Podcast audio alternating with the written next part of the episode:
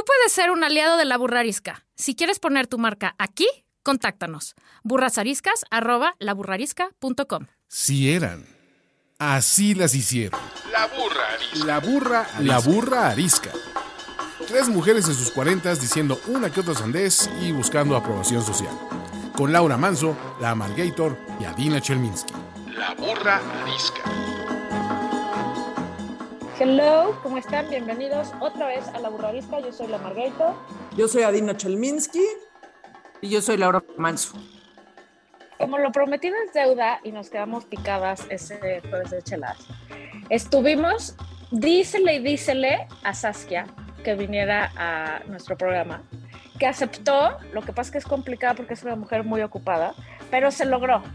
He aquí, señores y señoras, el podcast completo con Saskia Niña de Rivera. ¡Uh! Bienvenida, Saskia. ¿Cómo estás? Perdón, perdón, Miguel. Perdón, perdón. perdón. No, ¿por qué? Perdón ser chingona y exitosa. ¿De qué hablas, güey? Chingón. Se ha juntado. Chingón, estamos muy honradas. Oye, Muchas gracias. antes de que empecemos a cualquier cosa, ya se te dijo que nadie puede no decir una pregunta incómoda. Entonces, Sí, haznos una pregunta incómoda. La estuve pensando y me parece que hay que hablar de cómo perdimos la virginidad. Y les voy a decir por qué. Porque me parece que hay que hablar de la sexualidad y me parece que hay que hablar sin problema. Entonces, qué mejor que el 8M para hablar de cosas muy incómodas. ¿Cómo, cómo perdimos la virginidad? ¿Cómo o en qué posición? O sea, ¿a ¿qué te estás refiriendo? ¿Cómo o cuándo? O O sea, bueno, cuéntenos un poco, ¿no? ¿Qué, qué recuerdan de ese momento tan, tan especial en la vida de cada una de nosotras? Puta. ¿Qué sintieron? ¿Qué vivimos? Lo bueno, lo malo, lo bonito y lo feo. Sí, A mí la verdad me fue muy bien. Yo tenía un novio, era, era- mm, sí, bueno, sí, sí era mi primer novio, pero ya estaba yo grandecita, ¿eh? tenía 17 años. O sea, en comparación 17, a que ahora... no, bueno, para, para Sí. nuestra generación está promedio, ¿no? Por eso, pero para, sí, pero para las nuevas estaba yo grandecita. 17 y era mi novio y lo quería mucho y, y todo salió muy bien. Yo- es, una, es una bonita historia, la verdad. Yo también fue una bonita historia, pero te voy a decir que creo que tiene mucho que ver, que en mi casa hablábamos mucho de sexualidad. O sea, no había, por ejemplo, cuando yo estaba con mis novios en la sala de mi casa, eh, que evidentemente era el piso abajo, y mis papás necesitaban bajar por cualquier cosa, hacían un ruido tremebundo. Voy a bajar por un Tehuacán. Entonces no había ningún, o sea, asumo que sí había tabús porque siempre hay tabús con los papás, pero pero Sí, pero contesta la pregunta. Nadie preguntó qué hacían tus papás. nadie preguntó qué hacían mis papás. Tenía más o menos esa edad, 17, y bien, o sea, no sé, es una pregunta que nunca me he preguntado como para Es evaluar. una y- pregunta verdaderamente pregunta incómoda para incómoda. Es una Yo- ok, a ver, te voy a ayudar. Este, no porque me sepa tu historia, solo me sé la mía. Yo estaba, este, estaba en Europa eh, con un novio en Europa que me gustaba muchísimo. Este, no lo quería mucho, pero este, y pues dije, ya, esto está, este, pues hay que que pase, ¿no? A ver, cero, lejos, lejos, lejos de ser muy bonito, lejos de ser este, es más, o sea, yo creo que todavía con culpa y todavía con este cosas de, oh no, este, tal vez estoy siendo una zorra, o no, pero bueno, pues como aquí nadie se va a enterar, pues este, pues es, es, es un asunto conmigo, ¿no? Y cosa que además terminé diciendo a mis amigas como, este, no en ese momento, sino este, algunos años después, este, porque, pues no sé, mis amigas eran muy fresas, sí, pero al final todo el mundo ya había cogido, ¿no? O sea, de, ay, güey, no, sí que, ¿qué, qué crees? No, ya, sí, ya, ya cogí hace varios años. No, no, pues yo también, bueno, está bien, yo también. ¿A- a- Este, ¿Alguna vez te autoclasificaste como zorra? No, o sea, no, pero sí, sí pasaba por mi mente como la, la, la, la idea de, a ver, quien se va acostando ahí por la vida, este, pues está clasificada en esta sociedad como zorra. Entonces, bueno, pues como eh, siempre he dicho, no, pues, pues, yo soy más pensamiento europeo y entonces, eh, este, Yo no esta como frase. zorra. Yo, qué interesante pregunta. Yo no como zorra, pero sí me ha pasado como más últimamente, que es como híjole, güey, como de chiquita te decían como, pues, no, no la lleves tan rápido, vete tranquila, ¿no? Date desear. Estas mamás que luego te, te dicen la- tus papás. Date de desear, date de Date desear, de no con desear. cualquiera. Sí, de repente ya lo pienso más, ya digo como, ah, no, espérate, o sea, pues nuestra primera cita, ha- hazla al pedo, y ya empiezo a tener como esos pensamientos que nunca en la vida, que nunca en la vida tenía.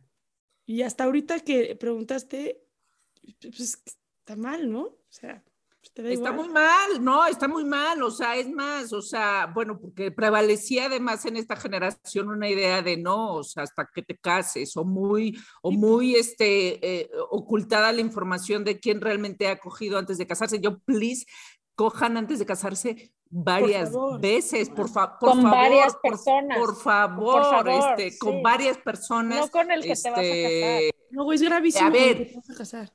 Evidentemente, si es tu hija, pues no sé cómo le dirías, eh, o sea, si es un tema así como, o sea, este, no sé cómo a Dina la Margator, así como, este, Te voy a no decir, sé, existe voy- una cosa de, sí, mi, o sea, mi, mi hija, o sea, ya va a estar No. cogiendo, este, no sé, Yo te voy a decir cómo lo he tocado. Número uno, nada más quiero hacer notar algo que nunca les he platicado. Una vez unas amigas mías como a los 16, 16 años me hicieron una intervention para hablar conmigo seriamente porque estaban muy preocupadas por el camino que estaba llevando mi vida. Luego les platico. A los 16 años. Teníamos 16 o 17. Si Linda, mi amiga, oye esto, por favor que me recuerde, eh, porque fue patético. Me metí al baño a llorar después. ¿Pero qué te dijeron? ¿O sea, te bulearon cabrón o qué? ¿O, O qué sea, estilo pero- de vida estabas llevando? En bullearon? un, pero un intervention cuando todavía no habían interventions, o sea, feo, no importa. ¿Cómo le he dicho yo a mi hija? En el momento correcto, con la persona correcta, con los métodos de protección correctos y bajo las influencias de alcohol, de presión social, te, te, te, correctas.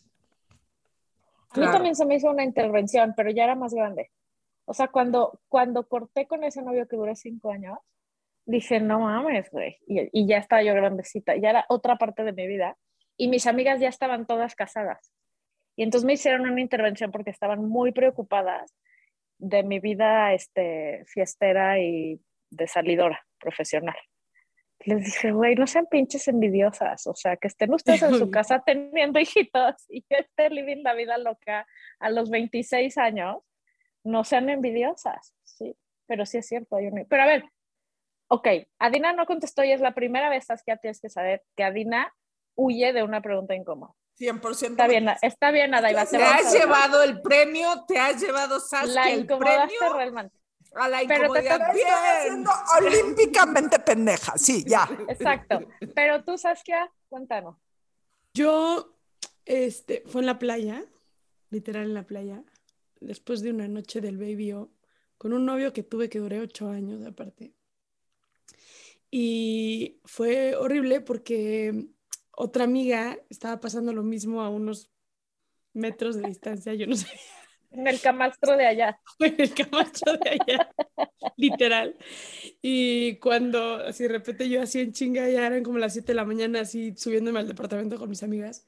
Y mis amigas bajaron y volteo y mi otra amiga estaba también en el Walk of Shame conmigo y yo no la vi. Y entonces mis amigas como suben ahorita y nos sentaron en la, la sala y fue como, qué pedo, si cuenten qué pedo. Pero lo más grave de todo, aquí no termina mi historia, lo más grave de todo fue mi casa, mi terapeuta con la que amo y adoro, Nancy Tame, que fui con ella un chingo de años. Un día me dijo, me dijo, güey, yo me imagino tu casa sin puertas. O sea, siento que todo mundo está en las narices de todo mundo, todo mundo sabe qué pedo con todo mundo. No hay, no hay, no hay tal cosa como un secreto en tu familia. Y yo, güey, tienes razón, o sea, tienes razón. Y el día siguiente yo así me iba a México porque tenía que volar a Miami porque viaje familiar. Y en mi familia no viajábamos en el mismo avión. Entonces me tocó ese día con mi hermana. Y yo dije, güey, no me cuidé, no, nada, o sea, necesito ir a ver qué madres me voy a ir a comprar, ¿no? Pero yo no quería decirle a Vania lo que había pasado. Entonces le digo a Vania, haz el check-in, ahorita vengo, no me tardo. ¿A dónde vas? No, no, voy a la farmacia, me está bajando, no sé, güey, ahorita vengo, no, no estés preguntando. Vania hizo el check-in Y yo entre que me hice pendeja para ver cómo le digo a la de la farmacia, oiga, señorita, fíjese que soy una golfa y fíjese ¿no? que tengo arena por todos lados. Este, estoy mamando, habla, estoy mamando. No, no, este es justo el objetivo de esta sección. Y, y, y de repente volteo y Vania parada así atrás de mí. Ándale. Y yo, güey, please no vayas a decir nada. Please te lo ruego, no vayas a decir nada. Llegamos a Miami a las nueve de la noche. Yo me dormí. Día siguiente mi mamá, así, al pie de mi cama sentada. Y yo volteo, la veo, le digo, ¿qué pasó? ¿Cómo estás, amor? Y yo volteo, veo a Vania y Vania así de, ¿qué, ¿qué está pasando? Y yo, hija de la chingada, güey, no lo puedo creer. Y mi mamá, no, no, no, no, todo bien, nada más quiero saber. Y yo, no, no, es que no vamos a hablar de esto. O sea, si yo no te conté es porque no quiero que sepas. ¿Qué es, esta, qué es este chismerío? Ya? Invasión. Güey, mi papá así en la puerta, Vania al pedo, todo el mundo al pedo. Y yo, ¿qué es? No, no. Mi mamá, bueno, bueno, solamente dime, ¿te estás cuidando? Y yo, ¿cómo crees que esta idiota se enteró? O sea, no hay manera, ya sabes. Entonces fue como muy incómodo porque la primera persona básicamente en enterarse fue mi mamá y lo confrontó conmigo, lo cual me parece que es innecesario. O sea, no era necesario, pero está increíble que existiera esa apertura. No, en mi casa era demasiada apertura. O sea, en mi casa era. O sea, nosotros le tenemos que meter un freno de mano a mi mamá y a mi papá porque pues, les daba miedo como que mi hermano terminara con, con cougars. Mi mamá tenía una paciente hace años que era una cougar. Y entonces de repente todo pasaba en mi casa. O sea, y, y hubo domingos que eran desfiles de viejas y mis hermanos así de...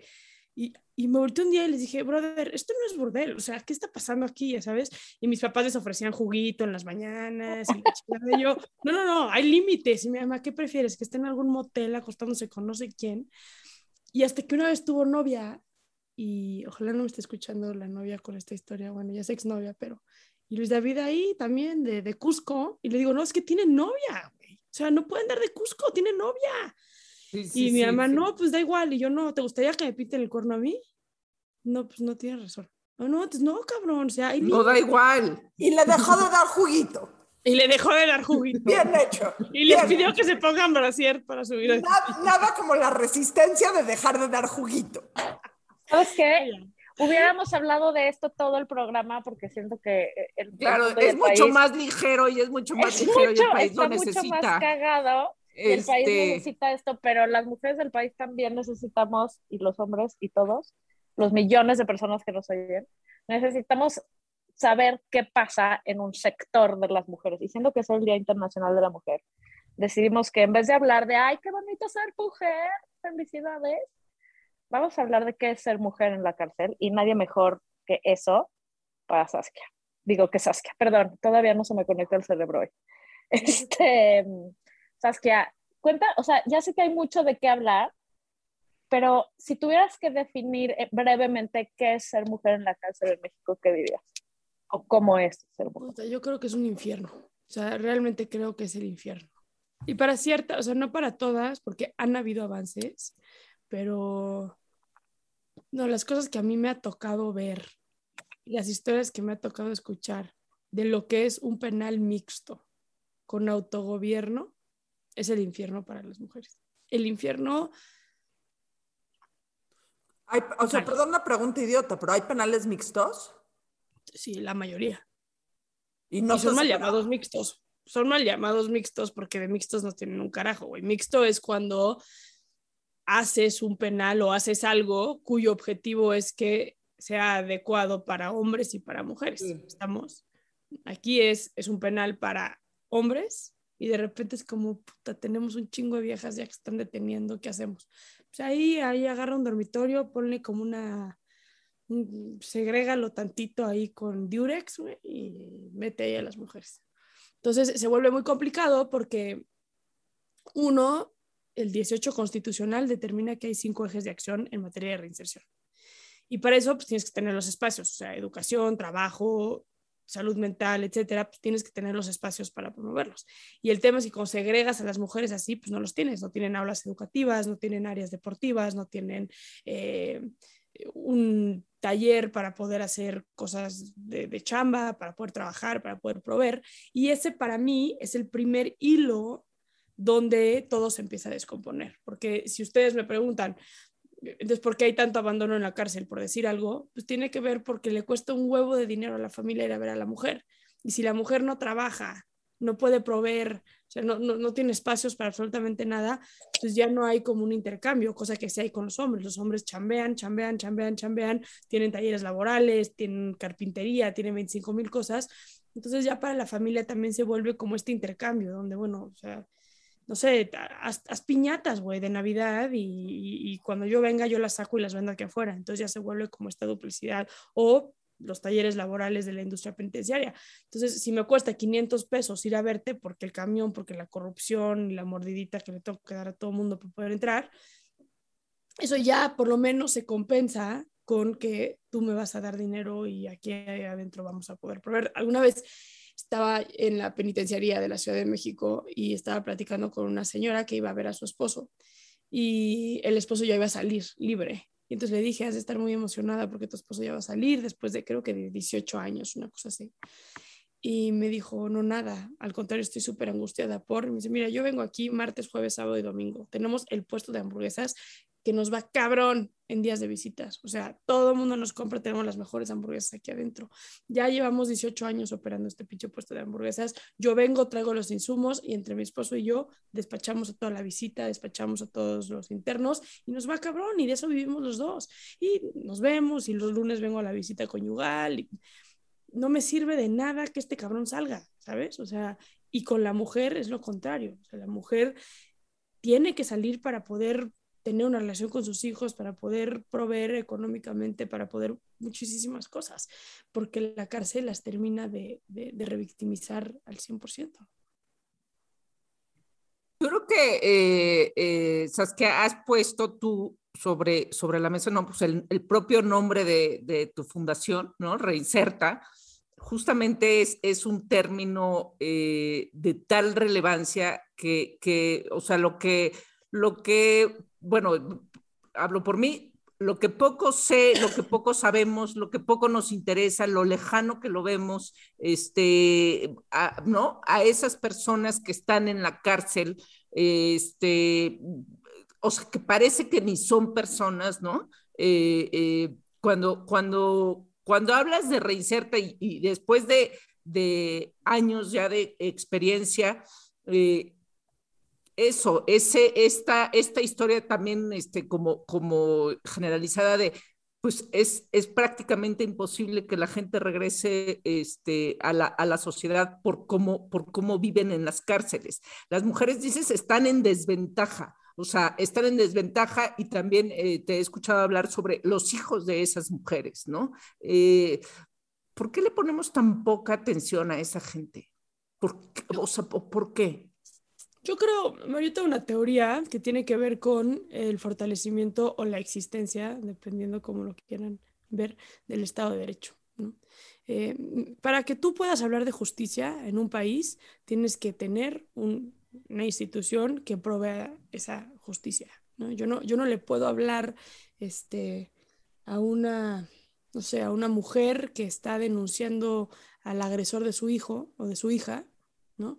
Cuando en, la, en, las, en los juzgados le dicen constantemente, güey, ya no estés jodiendo, o sea, please ya desiste de este pedo, ¿no? una vez tuve un caso de secuestro de un papá que le secuestraron a sus tres hijas, las mutilaron a las tres, un caso bien feo. No, no, no, horrible. Y mm, el güey así le entró a la investigación, pero le entró él, o sea, no a la policía, el güey le entró a la investigación cabrón y mm, eran siete los secuestradores, incluyendo dos mujeres, y agarraron a cinco y a las dos mujeres no les quisieron agarrar sé por qué. Y un día el papá fue con el juez así de, güey, ¿qué pedo? Ya. O sea, ¿por qué no han terminado de agarrar a los secuestradores de mis hijas? Ve lo que le hicieron a mis hijas y le chinga.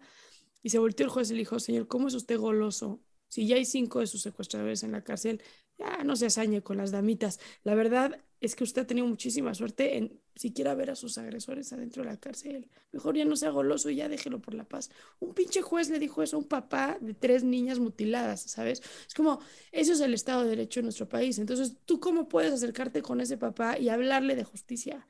No se puede. Entonces, ¿qué pasa? Pues la banda se encabrona. Porque la banda se encabrona porque me roban eh, el celular y sé que denunciar es una pinche gastadera de tiempo o porque me asaltan y me quitan la quincena y denunciar es incluso peligroso o porque secuestran a un familiar y no puedo ir a la policía porque seguramente están coludidos con los secuestradores. O sea, ese es el pensamiento constante que tenemos en México respecto a la violencia y al sistema de justicia penal. Entonces, ¿qué pasa? Pues nos encabrona. Entonces, al encabronarnos, confundimos que la justicia es equitativa a la venganza, porque la venganza nos da ese como sentimiento de placer inmediato que no tiene ningún, no, no, no, no, tiene ninguna profundidad ni, ni, genera ningún cambio en el tejido social y en la estructura social. Sin embargo, nos da ese sentimiento leve de a huevo, güey, ¿sabes? Y lo podemos platicar con los linchamientos que vemos constantemente en redes sociales. Tú métete a cualquier linchamiento que hay en redes sociales y lee los comentarios. No mames lo que se celebra ese pedo, güey. O sea, pero ¿Cómo no lo rompiste más? ¿Y cómo no lo desgarraste? O sea, son cosas que dices, güey, ¿cómo? Y claro, porque es la gente diciendo ante los policías idiotas que tenemos en nuestro país, ¿no? Porque así no estoy diciendo que sean idiotas los policías, pero así lo piensa la banda. Es como, pues tenemos que tomar eh, cartas en nuestras propias manos. E incluso lo llevamos a un nivel, y este ejemplo me gusta darlo mucho, pero creo que es muy simbólico, es el linchamiento de la combi. ¿Se acuerdan donde matan al cabrón los asaltantes? El güey se subió a robar. Lo agarran y lo putean. Dos de los güeyes que se habían bajado y que habían logrado como que bajarse al momento del asalto, porque el, asaltante entra como directo a los que están al final para asaltar así y bajarse. Los güeyes cuando ven que ya lo tienen sometido se vuelven a subir a la combi para romperle la madre a este cabrón. Al güey lo mataron. Se celebró, se celebró que intervinieron un asalto, pero nunca se enjuició que habían cinco asesinos de un cabrón, ¿sabes? Y las cosas hay que llamarlas por su nombre. O sea, aquí tienes a un cabrón que se subió a robar y no estoy diciendo peor o, mejor, pero no hablemos de, legítima defensa, porque no va por ahí el tema, ¿no? Tienes a cinco cabrones que mataron con sus manos a un cabrón. Y la gente eso lo celebró. ¿Por qué es? Porque la gente está hasta la madre de no encontrar justicia en este país. Entonces, tenemos que fortalecer el Estado de Derecho para que entonces podamos hablar de procesos de justicia adecuados. Oye, en nada que ver, ay, perdón, perdón. Te voy a decir a mí que me recuerda esto y desde ayer que estaba pensando en qué decir hoy, eh, encontré una frase de Gandhi que me, que me encanta. Gandhi decía que la grandeza de una nación se mide en cómo trata a su gente más vulnerable. Y no hay más bueno, no hay nadie más vulnerable en una sociedad, bueno, hay mucha gente vulnerable que las mujeres en la cárcel. Y en la manera en que tratamos a esas mujeres, en la manera en que les ofrecemos, digo, las razones por las que entran las mujeres a la cárcel, la justicia, entre comillas, que encuentran en la cárcel y el trato que encuentran en la cárcel, demuestra la falta de grandeza que tenemos con nuestro país. O sea, la grandeza de una nación no está en si construimos una refinería o si construimos eh, un tren o si construimos o si somos número cuatro en la inversión, que evidentemente no somos, sino en cómo tratamos a la gente más vulnerable. Y aquí está cómo la tratamos. Justo. Y, sabes qué, creo que tiene que ver mucho con el poder separar, porque a veces pensamos que el ser un poco, no, porque mucha gente, yo estaba en un live hablando de la maternidad en prisión y de cómo Reinserta ayuda a los niños cuyas mamás están en prisión. Y una vieja enseñada en comentarios, güey, ¿cómo ayudan a los hijos de esas delincuentas? ¿Cómo ayudan? Es como, güey, hasta el discurso es absurdo, ¿no? Y yo nada más veía los comentarios de la, de la vieja esta, que estaba sañada de que no podía creer que ayudemos a los niños de las mujeres, pero su encabronamiento era con las mujeres, ¿no? Pero también hay que entender que hay, en México como que de repente, no sé si ustedes sientan, pero de repente nos falta como poder deshebrar la situación, ¿no? Nos vamos con todo, con los hechos generales y no nos frenamos a analizar el pedo, ¿no? Nunca. Ah, es una delincuente, es una pinche delincuente. A mí me pasa muchísimo con el tema, por ejemplo, de la maternidad. Cuando me toca dar conferencias de maternidad en prisión, y ah, empiezo muchas veces diciendo, ¿cuántos de ustedes que están aquí eh, cuando ven las noticias que detienen a X personas y entre esa banda hay mujeres, se ponen a pensar si esa mujer es mamá, si está embarazada, si es mamá, quién va a cuidar de sus hijos, qué va a pasar con los hijos, o sea, quién se pone a cuidar ese pedo, ¿no? No, pues no, nunca lo había pensado. La gente, yo no sabía que había niños en la cárcel, pues ¿cómo? Eh, la gente se escandaliza y ni siquiera lo pensamos, lo único que pensamos es, es una mujer delincuente y se acabó, y nuestro pensamiento no va más allá. Entonces, de repente nos falta como analizar y a mí me han tocado muchos casos de mujeres en la cárcel que están por robo, por ejemplo, hay un caso de una mujer que está por robo y tiene cinco hijos.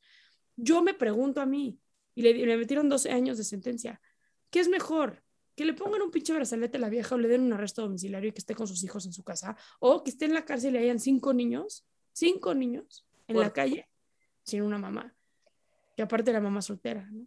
Entonces, ¿dónde está realmente como el análisis de si las cárceles funcionan o si estamos haciendo las cosas bien? Para mí, el darle 12 años a una vieja por robo que tiene cinco hijos, me parece 12 años, exactamente. O sea, ¿y en qué circunstancias eh, robó? Seguramente, vaya, no sabemos, pero, pero el punto es, eh, pero no es, es, ese, es ese desprecio, ese desprecio ante esta gente, ¿no? O sea, lo que, lo que explicabas, es el absoluto desconocimiento de los derechos humanos. Entonces, hablando de, este, eh, las, las, cárceles son universo, un universo, ¿no? O sea, encuentras este, ciertas similitudes con, ¿no? Y lo acabas de describir con lo de la combi, con los universos que están afuera, ¿no? O sea, otro universo afuera. La cárcel es uno. Cuando conoces la historia de la cárcel, probablemente terminas también conociendo o entendiendo más bien los, eh, eh, al universo que, que, que está afuera.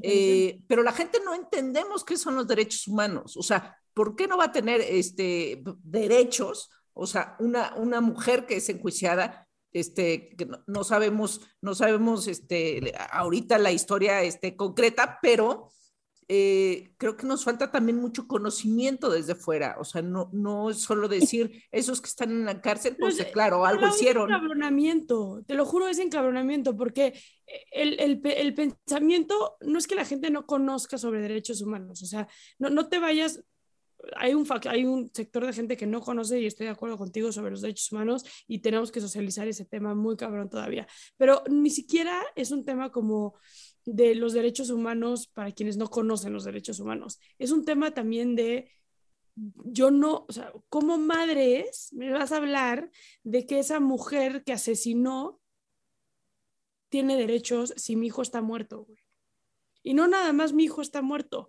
pero mi hijo está muerto y no he encontrado justicia, porque esa mujer se está defendiendo a capa y espada ante un sistema corrupto y un sistema impune que le está dando espacios para que yo tenga que jugarme el que quizá vea libre a la asesina de mi hijo.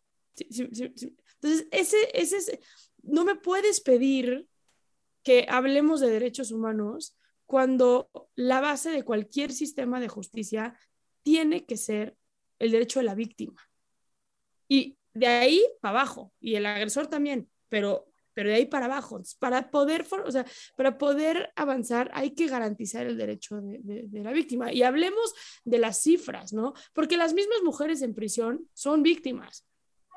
tengo en mil casos de mujeres que mataron a sus esposos y les dieron la pena máxima.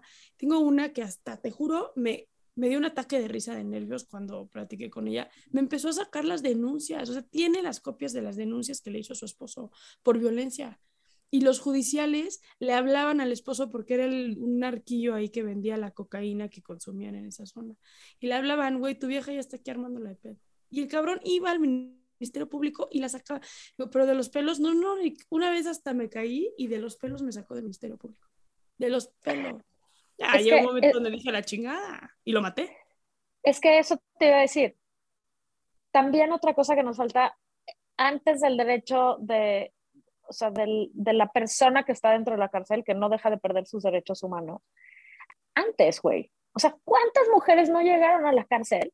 Porque el único remedio que les quedó fue tal vez robar para darle de comer a sus hijos. O sea, qué tan mierda y podrido está este país, que las mujeres están dispuestas a matar con tal de librarse de un güey que la está violando todos los días porque es su esposo, entonces la puede violar, la puede violentar, la puede este, hacer jalar de los pelos, ¿no? Llevárselo de los pelos. O sea, no entendemos que la situación en la que viven muchísimas mujeres en este país hace que ya no tengan nada que perder, incluso irse a la cárcel para salvarse a ellas o para salvar a sus hijos. O a lo mejor estar en la cárcel puede ser la manera de vivir más en paz. Y lo digo con cuatro millones de comillas. O sea, no es que lo hagan para irse, pero al final estar ahí la saca de estar con ese señor, güey. Hay mujeres que han encontrado, o sea, yo he platicado con mujeres, estoy pensando en una especialmente, em, que se llama La China, que encontró la libertad estando en la cárcel. Y fue como, güey, o sea, yo con la China 20 mil veces de cabrón, dame tu expediente, güey, yo te voy a ayudar. Lo que te hicieron a ti es una jalada, o sea, no, es, no, no, no puede ser. Sí, sí, te lo voy a dar. Güey, no me has mandado tu expediente, ¿qué pedo? Dile a tu abogado que me hable. Sí, ya le dije. A ver, dame el teléfono al abogado. Yo, así, ocho meses, hasta que un día me dijo, ¿sabes qué? ¿Sabes qué? No quiero que me ayudes, güey. Aquí tengo a mi vieja, aquí soy libre, tengo mi changarro, de, todo, yo tengo pavor a lo que se vive allá, allá afuera. Yo no voy a regresar a ese pedo nunca. Yo aquí estoy bien. Y yo, mm, ¿sabes? Como, como, ok, sale. O sea, qué cabrón, qué cabrón que esto fue. Ahora, también creo que para, ¿no? Para quienes nos están escuchando, la gente luego, luego, y van a ver, ahorita ya la gente está pensando, güey, estas viejas están justificando a la vieja, está en la cárcel, la chica. No, pero lo que tenemos que poder hacer es dividir. Y hay muchas veces donde vamos a decir, este, no, les voy a dar un ejemplo. Hay una familia de mujeres secuestradoras eh, en la cárcel. Son, te juro que si yo, yo tuviera una varita mágica o si algún día el presidente me preguntara a quién le damos una, un perdón, cabrón, les diría a estas viejas, O sea, no mames el caso de estas viejas. Y ellas nacieron en una familia de secuestradores. El papá secuestrador, mamá la mamá secuestradora, los tíos secuestradores. La historia de su vida, de que tienen uso de razones, pues las ventanas de mi casa tapadas con madera, eh, los nombres de mis papás cambiaban cada que nos cambiábamos de casa, íbamos al cine o muy temprano o muy en la noche, este, cada tres meses nos estábamos en la escuela nos, nos, leía la cartilla de yo soy carpintero y tu mamá es ama de casa, este, maletas con dinero en mi casa. O sea, esa fue su vida, literal, su vida. Y obviamente ellas a los 18 años, pues viven en la casa donde todo esto pasa. Entonces son detenidas. Y cuando hablas bien con ellas, yo les puedo contar esta historia y ustedes pueden decir como, güey, qué mamada, pobres, ¿no? Y la neta es que el último secuestro le entraron le entraron, le entraron bien. Entonces, como yo les digo, ustedes tienen que purgar la sentencia del secuestro que ustedes estuvieron involucradas, pero eso no me exenta a mí de, o a cualquier persona de escuchar su historia y poder decir, qué cabrón, porque al final todos somos lo que somos por la historia que tenemos, ¿no? O sea, si, si a mí hoy me dicen, ¿sabes qué? De la manera que tú educas a tu hija, güey, y la manera que tú llevas tu vida, está de la chingada y tienes que cambiar, sí sería como de, ok, no mames, ¿qué hago? O sea, no, no, está cabrón, porque es lo que mamaste desde chiquita. Entonces, hay que poder analizar eso. O sea, si les, si les termino de platicar la historia de cómo mató esta vieja a su esposo, pues dices, igual y se le pasó la mano, ¿no? Igual está muy encabronada. Pero eso no quiere decir que las 20 veces que fue al Ministerio Público y en el Ministerio Público la regresaron a su casa de los pelos, ese pedo se hubiera podido prevenir. Es que es el ser humano llevado al extremo, ¿no? Exacto. O sea, son las circunstancias cuando, te, cuando algo ya no puede más, pues explota, ¿no? Y a veces explota de maneras horríficas. Es como un poco nada que ver con las mujeres en la cárcel, pero lo que pasó este fin de semana en el Estadio Corregidora, o sea, como el ser humano en una situación eh, totalmente fuera de, o sea, e, en el extremo, actúas ya como, como por instinto animal, güey, ¿no? Es que es un mecanismo de defensa. O sea, lo que vimos en la corregidora, y pasa muchísimo, y en la cárcel también lo ves muchísimo, es un mecanismo de defensa. Si yo estoy viendo que se están dando la madre entre todos, y hay dos opciones, o soy la víctima o soy el victimario en este pedo. Pero yo no quiero ser el cabrón inconsciente en el piso que le están dando con todo contra, como sea que les dieron, ¿no? Que les dieron durísimo. Eh, yo qué, ¿no? Entonces, soy parte de la manada. Entonces me saco esa ira interna para no quedarme atrás y también para protegerme, porque donde yo me pendeje, me va a tocar a mí, ¿no? Que es, es lo mismo, o sea, no podemos decir todos los nazis en la Segunda Guerra Mundial creían fielmente en Hitler. No podemos decir eso. Seguramente muchos se metieron en, en la idea de Hitler porque era eso o muere y quizá hoy, desde otro lugar... Lo llama la banalidad del mal. La banal- sí, es la psicología de masas, o sea, es, es, es, es, es la que es, o, o- cooperas o cooperas, ¿sabes? O sea, no, no, no, no hay otra y no justifica, al final no, no lo justifica, pero sí hay que, hay, que, hay que entenderlo. Y en la cárcel, especialmente con las mujeres, se ve muchísimo. Donde tiene, cuando dicen son universidades del crimen es muy real, porque la vulnerabilidad extrema que viven adentro de la cárcel las lleva de repente a accionar conductas que, que, que no es que las hagan malas personas, pero es así funciona esta dinámica y si aquí voy a vivir y si aquí voy a pertenecer y esta es mi realidad, pues le tengo que entrar a este pedo. Saskia, eh, de, se- seguramente son muchas cosas, pero algo que tengas muy claro de lo que hayas aprendido de las mujeres en la cárcel para tu propia vida. Uf, este. mm, oh, qué buena pregunta, Lo. Em, mira, uno, aprendí y sin trabajar con víctimas directas, aprendí lo extremo de lo que es ser mujer en este país, ¿no? Porque al final, eh, y, hay que decirlo como es, yo soy una mujer que viene de muchísimo privilegio, ¿no? Nunca me ha faltado absolutamente eh, nada e incluso la violencia que yo misma he vivido eh, en la infancia sexual fue protegida por mis papás cabrón y tuve una red de apoyo cabrón, ¿sabes? O sea, incluso en la situación más vulnerable mía no podría comparar mi historia jamás a la de una sola de las mujeres que están en, en la cárcel. Entonces, para mí el aprendizaje constante con estas mujeres es, son dos. Uno, no mames este país como está en materia de género. No mames cómo estamos de mal en materia de género y lo sistematizada y lo normalizada que tenemos la violencia y la chambota que aún nos falta por hacer. Y dos, la maternidad es lo más instintivo que hay en el mundo. Y ahí sí no importa quién sea. O yo, yo he visto a las mujeres más violentas, la China, la sicaria del Chapo Guzmán, Melissa. Es la vieja que más ha protegido a sus hijas. Nadie sabe que tiene hijas. La que más las ha protegido en la vida, ella siendo una de las sicarias más importantes que ha tenido un país. No importa, no importa dinero, no importa situación este, social, eh, nivel de vulnerabilidad, no, no importa.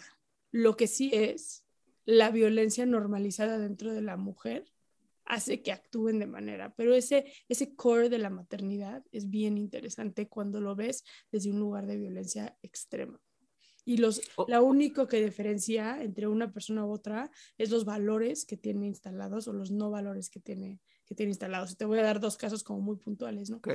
Ten- Yo he tenido casos de mujeres en la cárcel que vienen de backgrounds donde han fortalecido una educación, donde tienen ciertos valores instalados eh, y, y- y nace su bebé y por más que te dicen, güey, yo quiero a mi hijo como nada en el mundo, lo voy a sacar de aquí porque es más importante que mi hijo esté bien que esté aquí adentro. Esto no es un lugar para niños. Y tienes a la otra mujer que siente el mismo amor por ese niño, pero no tiene esos valores para decir, va primero mi hijo que yo. Y entonces me quedo en un placer de yo quiero que mi hijo esté conmigo. En vez de decir, por más que lo que más me va a doler es que mi hijo se salga de aquí, prefiero que mi hijo se salga para que no viva lo que se vive aquí adentro. Pero el amor es el mismito. Solo es cómo se define en ese aspecto.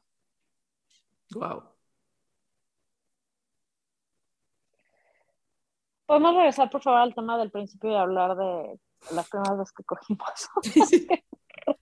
Hablamos de la virginidad, así, Hablemos de la virginidad. de las experiencias sexuales, de la vida y de la sexualidad. No. No. Ahorita, ahorita, y siempre que hay conflictos bélicos, sur- circula una frase en donde un niño, o sea, es el típico meme en donde un niño le pregunta a su papá, si asesinamos a todos los malos, ¿quiénes quedan?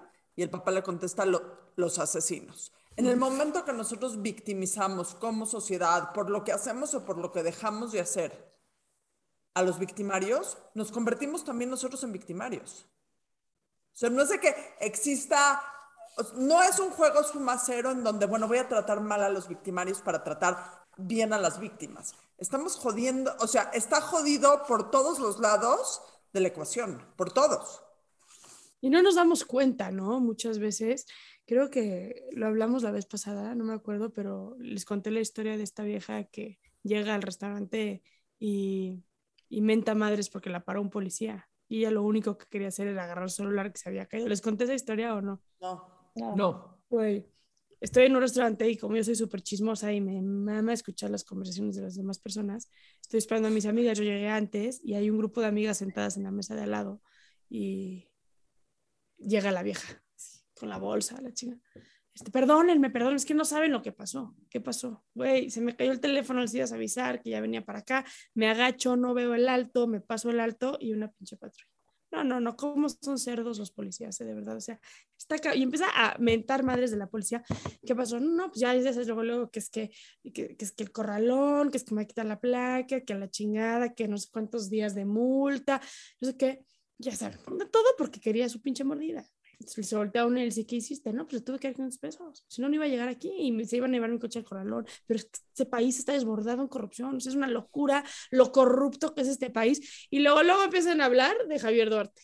Y yo ahí me ericé, ¿no? Yo así, como, güey, no, no, ¿qué tal, Javier? Y se fueron, obviamente, contra la esposa, ¿no? Claro. Entonces, yo merezco, y ahí acababa de salir la, la nota de yo merezco, yo merezco, yo merezco. Y le hicieron mierda a ella y a él también. Y de qué mierda son y que este país está lleno de corruptos, no es que no mames las ganas que tenía yo de pararme y decirle, amiga, tú eres Javier Duarte, güey. O sea, no te Qué confundas. raro, conociéndote, qué raro que no lo hiciste. ¿Por qué no te paraste? O? Miren, De dije, hecho, güey, eres, o sea, el yo merezco, eres tú el yo merezco, el ejemplo perfecto del yo merezco. me mordí la lengua, me agarré de la silla, dije, güey, estoy escogiendo una conversación que no me pertenece, aquí se va a armar la, o sea, todas estas viejas se me van a poner pende, o sea, ¿sabes? Como que dije, "Mm, vamos a tomarnos un tequila y vamos a respirar, pero como que me, que- me quedé pensando, cabrón, y fue como, güey, ¿cómo no tienes, o sea, cómo en tu discurso cabe en la misma frase, yo le acabo de dar 500 pesos a un policía, pinche policía corrupto y Javier Duarte y sus pesos son los pendejos porque saquearon el país? O sea, ¿qué? ¿Qué? Y así nos operamos todo el tiempo, ¿no? No nos damos cuenta tiempo. que somos parte del problema. Desde que tienes en tu casa instalado Hulu, que es ilegal, desde que, o sea, todas esas Roku. pequeñas, estu- eso, bueno, y Hulu y cualquiera cosa que no esté, o sea, todas esas cosas son corrupción, pero no es corrupción si nosotros lo hacemos, es si el otro lo hace, ¿correcto? O si somos parte de una corrupción, ¿no? Yo he hablado con muchos empresarios que de repente es como, pues sí, güey, pero si yo no doy este, una mordida, no me dan a mí el contrato el gobierno, entonces que, que los culpables son el gobierno. Entonces es como la historia del huevo y la gallina, ¿no? Entonces todos nos justificamos en la hueva y en el, en el huevo y en la gallina, porque pues ¿qué va primero? Y eso es lo peligroso de este país, está tan sistematizado todo este pedo. Entonces yo creo que tenemos que regresar al pensamiento colectivo y dejar de pensar a manera individual. 100%. Bien, Esas ¿no? señoras también llegaron con su coche con placas de Morelos, por ejemplo, Claro, obvio. Seguro, para no seguro. pagar tenencia. Pero, pero es un BMW, mamón. Pero eso, pero eso es válido pero- porque, exacto. Y tienen a sus, a sus este, chavas de, de, cha- de chamba doméstica en la casa sin, servi- sin, sin prestaciones. Y, y, o sea, no, no, por supuesto, pero no nos, no nos vemos como parte del problema. Que todo el mundo tiene culpa, pero menos nosotros. ¿no? Nosotros somos víctimas del sistema en el que vivimos y del país en el que, en el que, en el que vivimos. Pero nosotros somos también parte de esa, de esa violencia estructurada y somos corresponsables de absolutamente todo lo que pasa en este país, de todo. Y quien crea que es, que, que, que es diferente, güey, perdón, pues están muy equivocados y muy equivocadas, incluyendo la cárcel. Entonces, a mí también la gente que es como de, no, pero pinches delincuentes y así, perdóname, ¿no? Yo ahorita tengo en la casa de medio camino a un chavito, un chavito, que a los, nació en un prostíbulo porque su mamá es víctima de trata. A los tres años lo empezaron a entrenar a él para que le diera placer a la clientela de pedófilos. Se terminó unos años después escapando del, del- de la casa y se volvió un niño de la calle. Eventualmente lo agarra el DIF, se escapa del DIF, lo vuelve a agarrar el DIF, se vuelve a escapar, la chingada. Cuando cumple 14 años está en el DIF, en una casa hogar, porque pasa en, en una casa hogar que ya los del DIF es como, güey, ahí metan a los niños más problemáticos porque no nos vayan a, a ensuciar a los demás niños. Y termina teniendo relaciones sexuales con un niño de 7 lo acusa el DIF de violación, lo meten a la cárcel de menores, a la comunidad de internamiento, y las reglas en la cárcel son muy puntuales, ¿no? Tú violas a un niño y a ti te violan de regreso. Entonces lo terminan violando eh, adentro de la comunidad. Cuando sale, nos hablan y nos dicen, güey, este niño O sea, lo tenemos jodido por todos lados. ¿Cómo le hacemos para, para, cómo lo hacemos para, para, para, Ayudarlo. no, espera. ¿Cómo hacemos para, para, para ayudarlo, no? Eh, nos los mandan a México. Lo tenemos aquí en México y era un pedo porque el niño era, güey, pues yo soy un violador. Yo soy un violador. Y si yo le decía a alguien, güey, tengo un chavito acusado por, por violación, automáticamente, güey, es que defiende violadores. Y me han metido unas madrizas a mí en medios de comunicación, unas madrizas. Una vez me tocó una portada de justicia de reforma, niño de Rivera defiende a feminicidas. Como, güey, frénense un segundo. ¿Le vamos a decir violador a ese cabrón? Está bien. Pero donde lo estaban prostituyendo a los tres años, donde estaba en la calle, güey, ahí sí no dijimos nada. No dijimos nada, nadie dijo nada. Y cuando llegó a la casa hogar y violó a un niño y lo metieron a la cárcel, hoy le decimos violador. No sé, pero para mí, en mi moral, ese pedo está distorsionado. Entonces, hay que sabernos. O sea, Y no entonces, ¿y entonces qué hacen? Entonces, ¿qué- o sea, que, que tú, o sea, evidentemente se te echan encima por fuera, pero, pero ¿qué sí hay que hacer con, con, con ellos? O sea, este, tiene que haber una salida que no sea la de entonces ya te quedaste por siempre violador. O sea, ya te quedaste por siempre maldito, este, si, y si mataste a alguien, ya te quedaste por siempre un asesino. Yo creo que hay que apostar por la justicia restaurativa y creo que hay que redefinir la justicia en este país. Y me parece que simplemente el decir, no, acto, consecuencia, acto, consecuencia, acto, consecuencia en un one on one es una pendejada, porque como sociedad no estamos creciendo, ¿no? Si no reconocemos con un caso de estos, si no reconocemos que tenemos un problema de prostitución infantil terrible en el país y nuestras estrategias de prevención se van para ese pedo por casos como estos, estamos jodidos. Y entonces lo que pasa es que como no reconocemos las historias de quienes dañan en este país y de las víctimas tampoco, hay que decirlo, ¿sabes? Pues entonces ahí vamos como pinches borregos. Yo creo que hay que redefinir el sistema de justicia en este, en este país. El caso de éxito más cabrón que tenemos en Reinserta, bueno, uno de los dos casos de éxito más cabrones que tenemos en Reinserta con adolescentes en conflicto con la ley es con un feminicida. Y fue porque hicimos todo un proceso de sanación con la mamá de la chava que mató. Y estuvo brutal porque fue el primer caso en México donde sentamos a, con el juez y demás, sentamos a la mamá de la chava que mató con, con, con este chavo. Y este chavo, el proceso y la manera en que llevó su proceso de reinserción fue brutal porque la mamá le otorgó el perdón, pero le dijo, güey, tú estás en deuda conmigo para siempre. Tú me quitaste a mi hija. Y cuando yo le pregunté a la mamá, como, ¿por qué sentarte con él? O sea, ¿qué, qué, de dónde sacaste la fuerza para sentarte con el asesino de tu hija? Y me dijo, es que no quiero volver a ver a una mamá tener que vivir lo que viví yo. Ese es el pensamiento individualista, el pensamiento colectivo. A mi hija ya la mataron. No hay nada que yo pueda hacer para regresar a mi hija. Nada. No existe hoy en la ciencia el revivir a un ser humano, güey, de estas, en estas condiciones. Pero sí puedo prevenir que este cabrón salga y siga haciendo el pinche feminicida y que no le den chamba en ningún lado, siga en la calle, siga haciendo sus chingaderas y al rato van a, no va a haber una mamá como yo, van a haber cinco mamás como yo. Y de eso no nos conviene a nadie. ¿Y qué Entonces- fue de este chavo? Está trabajando en una empresa, este, hablo con él de repente, mm, estuvo un ratito en Reinserta llevando su proceso de reinserción, se casó. Qué chingón. Saskia, siendo que es el Día Internacional de los Derechos de la Mujer y de todo esto, ¿qué dirías tú que es em, lo que las mujeres tenemos que empezar a hacer diferente por todas las mujeres? O sea, porque yo estoy aquí afuera en mi muy privilegiado lugar, igual que cada uno de ustedes, pero ¿no será que lo que primero tenemos que empezar a hacer, aparte de marchar, aparte de hacer lo que tienes que hacer, aparte de educar personas eh, que, que sean como eh, que aporten al entorno. ¿No será que lo primero que tienes que hacer como mujer es empezar a pensar en las otras mujeres como si fueras tú? Yo, yo pensaría, justo yo creo que si algo falta, y también pienso mucho en las mujeres de la cárcel, es esa solidaridad, ¿no? Este, entre, entre nosotras. O sea, que muchas veces somos las primeras en darnos en la madre entre nosotras. Muchas veces a mí, no o sea, y luego con las mujeres en la cárcel, así de, güey, una se peleó con la otra por, hacía golpes. Güey, ¿qué pedo? Porque se metió con mi esposo. Puteate a tu esposo, amiga. O sea, Exacto. no mames, es como, ahí vamos, es que es una puta, y ahí vas con tu esposo, o sea, y pasa, eso pasa en todos los sectores y ámbitos Todos. del mundo. O sea, yo tengo unos amigos que el güey se casó, o sea, el güey le puso el cuerno a su vieja con la mejor amiga de la vieja. Y la vieja lo terminó perdonando, se casaron, ah, pero la otra no pudo venir a la boda. Y no quiero volver a saber nada de ella, y no quiero que...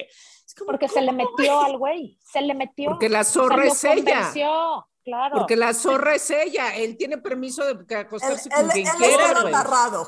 Lo Ellos no pueden, no pueden controlar sus impulsos sexuales, este, y nosotros tenemos ellos son la víctima, sí, Claro. son la víctima.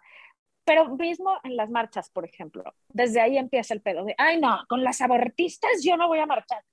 Güey, está bien, si tú no quieres abortar, no abortes, ¿no?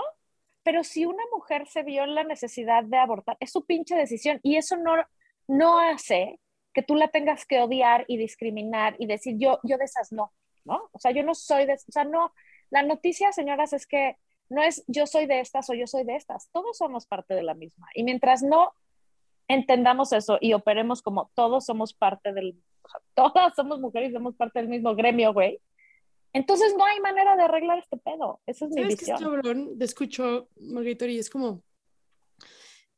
Esos discursos vienen, o sea, de la gente que los da, es, son discursos que vienen de muy poco conocimiento. Sí. Y a mí cada vez me pasa más que es, güey, la neta yo era, yo no, ¿no? Pero escucho, así, he escuchado mucho, yo era súper en contra del aborto, güey. En- así, súper en contra del aborto. Y de repente empecé como a trabajar en, no sé, en alguna organización que trabaja con mujeres maltratadas y puta, sí me hicieron cambiar de pensamiento, que es como, No, claro. súper relativo. Entonces, o sea, hoy en el 8M, ¿qué tenemos que hacer? Güey, denos la oportunidad de escuchar la historia de la otra, cabrón, sin tus prejuicios. Pero atrévete, atrévete a ponerte un segundo en los, en los zapatos. Y si todas hacemos ese pedo, la lucha de género sería otra en este país. Eso es, eso es exactamente mi punto. El, el cambio y la igualdad y equidad de género empieza en nosotras. Y en Sí, no, no, no tienes que pensar como todas, o sea, justo no. O sea, la diversidad. Entender, entender justo la diversidad, ¿no? Sí. Este, no, no todas las mujeres somos iguales, por supuesto que no. O sea, de, entrada no, o sea, eh, pero justo hay que entender eso y no tienes ni que ser, ni que, ni que parecer, ni que querer ser como las otras, pero hay que entender que hay distintas mujeres y, hay, que y hay, respetarlas. y hay distintas realidades y dentro de Y hay entender a las distintas mujeres entra también entender a estas mujeres que están en la cárcel. No solo las, o sea, porque se vuelve muy muy cliché decir, bueno, voy a entender a las que eh, trabajan y yo me quedo en casa, o voy a entender a las que están a favor del aborto y yo estoy en contra del aborto. No, entiende las mujeres que tienen realidades que te erizan la piel. Entiende mujeres que tienen realidades que no hay manera que entiendas.